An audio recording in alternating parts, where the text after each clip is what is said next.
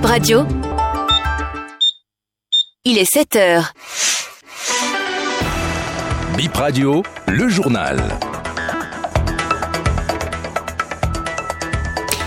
Un nouveau rendez-vous avec l'information sur BIP Radio ce matin du 12 octobre 2023. Mesdames et messieurs, bonjour, merci pour la fidélité et voici les titres à développer.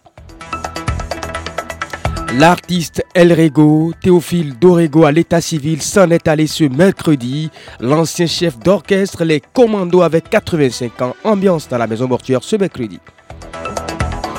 Plus de 300 maires et représentants de capitales et métropoles de l'AIMF à Cotonou depuis hier. Une rencontre pour insuffler une nouvelle dynamique à la coopération décentralisée. Et puis la dictée matinale dans le retour des habitudes scolaires dans l'enseignement primaire public et privé, une décision de la directrice départementale de l'enseignement maternel et primaire littoral. Elle est imposée dans les classes de CM1 et CM2. bonne position d'écoute à chacun et à tous. Et nous démarrons par cette information de l'Assemblée nationale. La deuxième session ordinaire de l'Assemblée nationale est programmée pour le 31 octobre prochain. Parmi les sujets à l'ordre du jour, l'étude du budget général de l'État 2024. C'est pourquoi la session est également dénommée session budgétaire. Après la nouvelle du décès de l'icône de la musique El Rego, Bip Radio s'est rendu dans la maison mortuaire de la commune d'Abomey-Calavi. Le patriarche est décédé dans la soirée du mardi 10 octobre. reportage de Acer Abalo dans la maison mortuaire.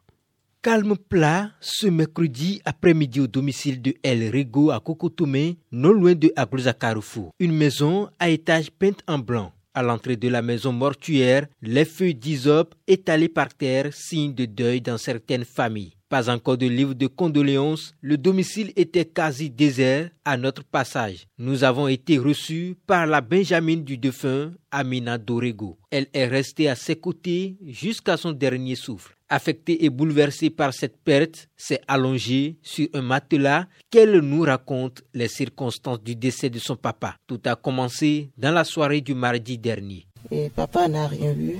Il n'est pas tombé malade avant même de mourir. J'étais avec ma soeur. On l'a amené à quelque part pour faire les massages. Donc de retour de là-bas, on a bien causé. tout ce que je peux dire que, qu'est-ce qu'il a même dit avant de mourir? Le sang de Jésus, le sang de Jésus sur moi. Voilà, papa est parti en paix, il n'a rien eu. Moi, je suis dans la maison, je suis tout le temps avec lui. Voilà, je vois tous les jours. De toutes les façons, chacun a, a ce qui le dérange ou pas.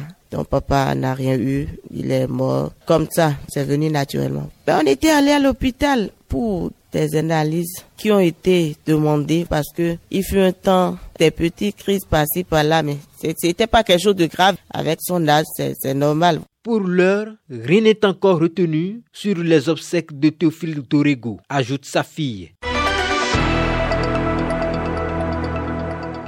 El Rego est mort, mais les Cotonois gardent de bons et vieux souvenirs de l'artiste. Ils sont au micro de Brice Adiaga. Il y a un ancien bar qu'on appelait Playboy et il s'asseyait là seul sur une table avec sa bière en train d'observer les va-et-vient. Ici à Jonké, c'est un homme qui aime le calme. Oui, je l'ai connu à mon jeune âge. El Rigo est un ancien artiste, musicien hors pair. Il y a une boîte de nuit qui est non loin d'ici, qu'on appelle Playboy. C'était là où tous les soirs, ils s'asseyaient, les gens venaient, ils causaient, ils restaient avec les jeunes gens. Les anciens musiciens que j'ai connus tels que la basse aussi, les Sakbourans, parfois tous ceux-là viennent auprès de lui acquérir, n'est-ce pas, les notions de sagesse pour ce qui concerne la musique béninoise. Il a fait plusieurs morceaux, dont je me rappelle d'un qui est Détin Nadia Gado. Détin, Détin Nadia Gado. il est El Rego effectivement. Il a fait beaucoup de morceaux même. C'est un homme humble, très très gentil il est bien corpulent, haut de taille et il aime tellement les jeunes, il est sans façon. je vais très souvent à son hôtel là où il reste tous les soirs, faisant face un peu à la pharmacie Jonké. L'étage même est là actuellement. Même euh, Théophile d'Almeida, Théo, qu'on appelle à a travaillé avec lui là et il venait là tous les soirs. C'est là où j'ai connu aussi dans le temps là-bas aussi. Il y a une vieille qu'on appelait Maman Colo, père à son âme, Jonas Pedro aussi. Je l'ai connu aussi là. C'est vers les années 75 par là jusqu'à 80 et quelques. Éducation, à présent, c'est face à la négligence de certains enseignants sur l'exercice de dictée que la dictée matinale est désormais imposée. Explication de la directrice départementale des enseignements maternels et primaires du littoral suite à sa récente décision. Ce laxisme est à la base des mauvaises notes obtenues dans le département au dernier examen. Alphonsine Gansa au téléphone de BIP Radio. J'ai introduit la dictée matinale suite aux examens du CEP passé. J'ai remarqué que les disciplines de français n'ont pas du tout donné un bon résultat. Un dicté 0,036%. Donc, je me suis dit, il vaut mieux innover. Effectivement, la dictée existait, mais est-ce que les enseignants, ils le font régulièrement pour permettre aux enfants de pouvoir s'en sortir? Je ne crois pas. Chacun saura désormais qu'il a comme responsabilité de faire la dictée une fois par jour aux enfants de CM1 et CM2. Oui, à partir de 7 heures. Maintenant, bon, il y aura des gens qui ne vont pas pouvoir commencer à 7 heures, mais l'essentiel est qu'ils fassent au moins la dictée une fois par jour. Et à la fin de chaque mois, ils doivent rendre compte pour qu'on puisse être sûr que le travail est en train d'être fait. J'ai exigé ça au niveau de ces deux classes parce que d'abord, déjà, à partir de CM1, les élèves se préparent déjà pour le CEP. Et en dehors de ça, bon, les autres classes de CIO, CE2, vous voyez, ils sont encore plus petits et on peut pas leur demander d'être là un peu plus tôt, ça ne va pas trop marcher. On a souhaité l'expérimenter cette année au CM1 et au CM2 et les années à venir, on verra quoi faire et on verra quels résultats on obtiendra à la fin de cette année.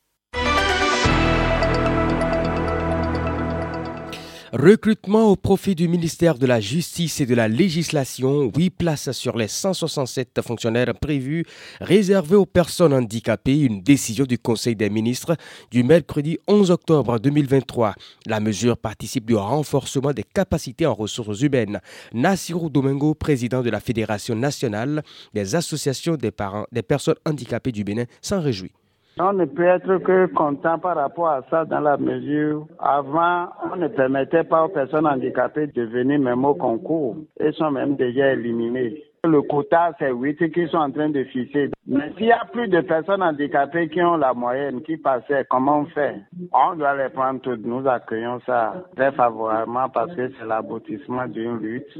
L'application de la loi qui est déjà en train d'être mise en œuvre. Et nous ne pouvons que remercier le ministre de l'Emploi, Adiga Toumatis, hein, qui fait à la chose. Si elle ne décide pas, je pense qu'on serait en train encore de, fait des plaidoyers. Donc la porte en train déjà d'être ouverte et je suis déjà content, content pour ceux qui vont participer à ce concours et je leur souhaite de bien travailler pour montrer qu'en réalité, la personne handicapée aussi est capable de rivaliser avec les non-handicapés.